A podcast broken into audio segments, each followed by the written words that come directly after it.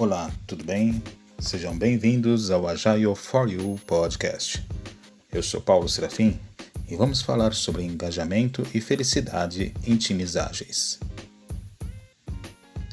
Com o advento do Manifesto Ágil, a forma de atuação de times de desenvolvimento de software tem mudado nos últimos anos. As práticas do Management 3.0 reforçam a ideia da mudança de mindset ser crucial para as organizações, suas lideranças e seus times. Através das minhas experiências como agilista, quando falamos em times ágeis autogerenciáveis, estamos nos referindo a times que têm engajamento e são felizes com o trabalho que realizam.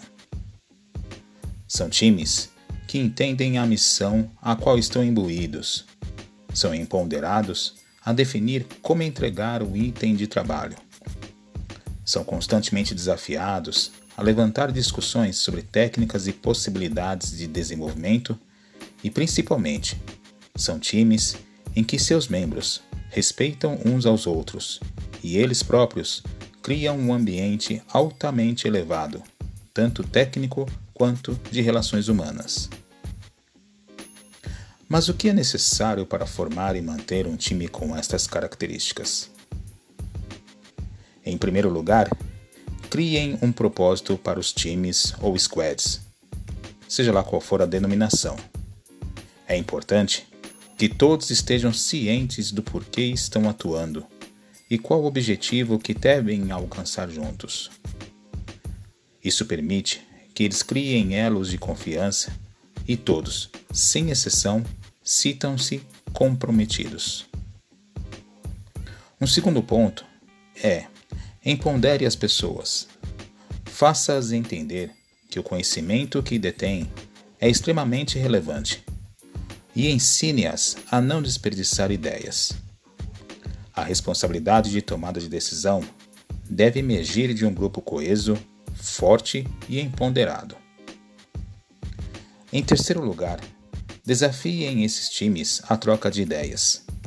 Estabeleçam fóruns, comitês técnicos ou de negócios que permitam que a criatividade e colaboração criem uma sinergia ainda maior. E o último ponto. Observem sempre o quão colaborativas, respeitosas, transparentes e abertas à discussão estão todas as pessoas. Aqui, o papel do agilista não é só promover o bom uso de um framework, mas promover também o bom uso da palavra líder-servidor. Formar e manter um time ágil não é uma tarefa fácil. Como foi dito no início, a mudança de mindset do estratégico ao operacional é de extrema relevância para o sucesso dessas ações. É isso aí. Nas próximas semanas estaremos de volta com mais um episódio do Agile for You Podcast.